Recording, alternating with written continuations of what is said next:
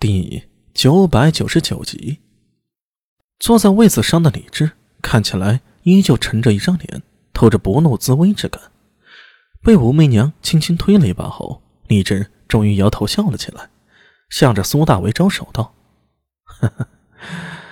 阿米，你过来。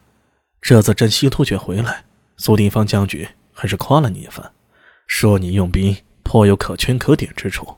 来，跟朕讲讲。”你是如何用兵的？是。听到这里，苏大为彻底心定了。看来罚是不会真罚了，说不定还有赏。先把自己在翻越金山追击阿什纳沙毕的战事啊，跟李治和武媚娘大致说了一下。你说什么？此人叫什么？啊，陛下，他叫阿什纳沙毕。突厥人的名字真是古怪。李治脸上露出困惑和费解之色，摇了摇头：“你继续说。”苏大伟站着说，但李治和武媚娘就很舒服了。他们面前的小桌上有宫女端来的点心、果品，有西域的葡萄、西北的枣、十国的果子，还有奶酪酱等等。李治和武媚娘颇有一种后世听评书、听苏大伟一个人讲单口相声的感觉。他们夫妻俩边听边吃着零食，大半个时辰后，终于听苏大为将真西突厥之事啊大致讲完了。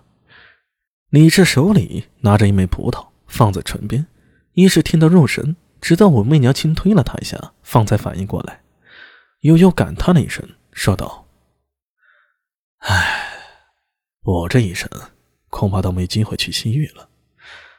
不过听你说起战事。”也颇有热血崩涨之感，难怪苏定方屡次提及你，说你有大将之才。啊，那是苏将军妙赞了。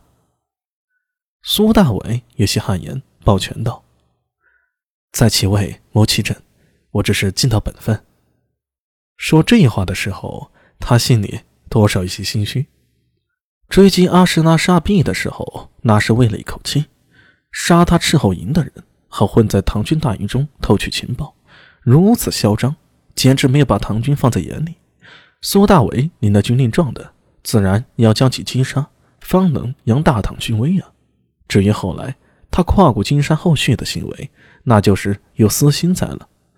他想了想，稍稍改变了下历史，不让陈志杰最后输得那么难看，也不想大唐在西突厥身上浪费太多的精力。还是想着早点结束战事，好返回长安。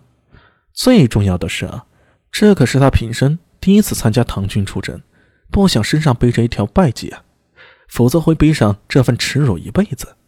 这是苏大为绝对无法接受的。诸多原因下，只有尽力去争取。最终，他这只小小的蝴蝶一手改变了整个战争的走向，使得大唐一战功成，不用像历史上那样。劳动苏定方出征第二次了，好一个只尽本分！李治脸上的笑容终于透出几分真心了，轻轻的将那粒葡萄塞入嘴里，慢慢咀嚼着，似在品味着葡萄的甘美。停了一会儿，他才继续道：“便是尽本分，也不是人人都能做到的。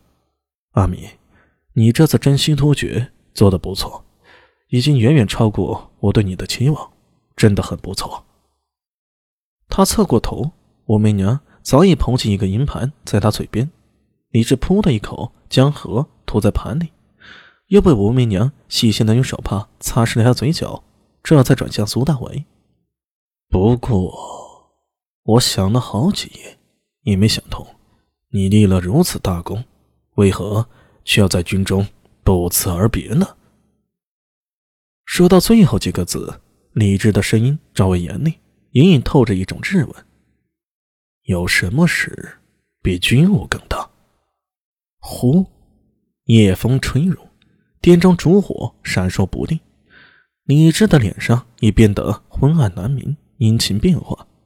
想起苏大为违反军令，就令他生出怒意，气氛突然变冷。武媚娘手上取果的动作微微一僵。凝神看向李治，看他只是盯着苏大为，犹如上弦的箭；再看看苏大为，似是措手不及，一时愣住了。武媚娘抿了抿唇，正想开口打破僵局，听苏大伟圆一下，就见苏大伟眼中微动，两个字从嘴里说出来：“有的。”哼，你这纵然原本没有生气，现在也被苏大伟给气乐了。你还真敢说呀？有什么事比朕的命令更大，比军令更大呢？苏大伟，你莫要仗着自己与媚娘的关系，便在朕面前得意忘形呢。